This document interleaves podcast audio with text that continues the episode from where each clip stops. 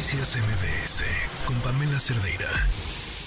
Ayer, la periodista Soledad Durazo publicó una columna sobre lo que impediría a Santiago Nieto buscar ser eh, senador por Morena, por el estado de Querétaro, eh, diciendo ella en mano eh, pudo ver el acta de nacimiento y no habría nacido en este estado, requisito para poder convertirse en senador. En la línea nos acompaña Soledad Durazo. ¿Cómo estás, Soledad? Buenas tardes. Buenas tardes, Pan. Muchas gracias. Eh, saludos a ti y a la audiencia. Oye, pero hay algo extrañísimo sobre esta acta de nacimiento. Cuéntanos. Bueno, sí, este, efectivamente, como ya lo dices tú bien en la introducción, se requiere ser, eh, para ser senador necesitas haber nacido en la entidad por la que quieres ser senador. En este caso, eh, Santiago Nieto renuncia al eh, puesto de procurador en Hidalgo para irse a buscar la candidatura por Querétaro.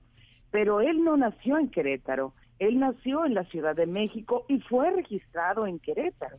Él nació un 27 de enero y eh, días después, el 12 de febrero del, del mismo año, fue registrado en Querétaro.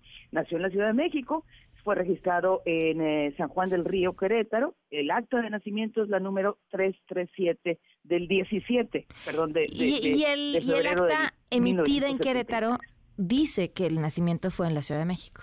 Dice, dice, el acta eh, dice textual que nació en la ciudad, lugar de nacimiento, Ciudad de México, el 27 de enero del 73. Ok. ¿Obtuviste tú alguna mm, respuesta, comentario, réplica por parte de Santiago Nieto?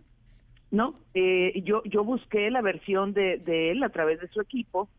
Eh, mm, me, me contestaron el lunes temprano que si tenía derecho de réplica y por supuesto que le dije que sí este pero ya después de eso no me han vuelto a contactar. Ok, bueno, pues es, eh, lo hablábamos hace unos momentos, obviamente fuera del aire antes de esta conversación tú y yo, ¿no? Es el, el tema, yo creo que va a ser el tema en un montón de puestos que se van a estar jugando en este 2024. Era el tema con la que quiere ser alcalde de Monterrey, eh, que, que, pues no vive en Monterrey, pero dice que tiene una credencial elector que dice que sí tiene su domicilio y con eso tendría que ser suficiente, y, y, que ha sido además históricamente un tema con los distintos candidatos a los distintos puestos de elección popular que, que no cumplen con este requisito, pero encuentran eh, la manera de, de, que sí. Esperemos saber qué tiene que decir al respecto Santiago Pero en el caso de Santiago, eh, en PAM, este, también hay otro tema que es el de la residencia. Ajá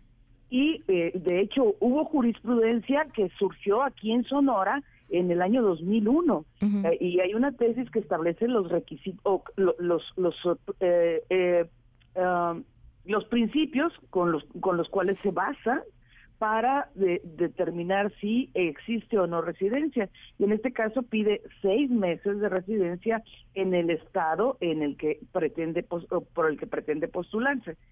Salvo en el caso de que estuviese ocupando un cargo de elección popular. Pero en el caso de Santiago Nieto, que era eh, procurador, pues es un cargo de, designación, no de elección. Pues veremos qué responden y estar atentos a, todos los que va a haber a lo largo de este proceso de 2024. Mientras tanto, pueden leer la columna de Soledad en Opinión 51. Gracias, Soledad. Un abrazo. Un fuerte abrazo. Noticias MBS con Pamela Cerdeira.